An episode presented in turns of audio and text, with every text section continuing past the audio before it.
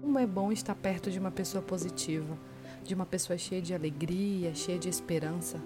Não é que ela escolhe ignorar os problemas ou as circunstâncias, ela simplesmente olha para o que traz alegria.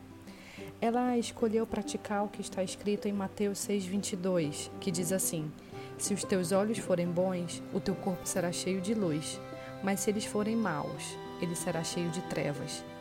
Como você tem olhado a vida? Eu não digo com os olhos físicos, mas com os olhos do coração, da alma.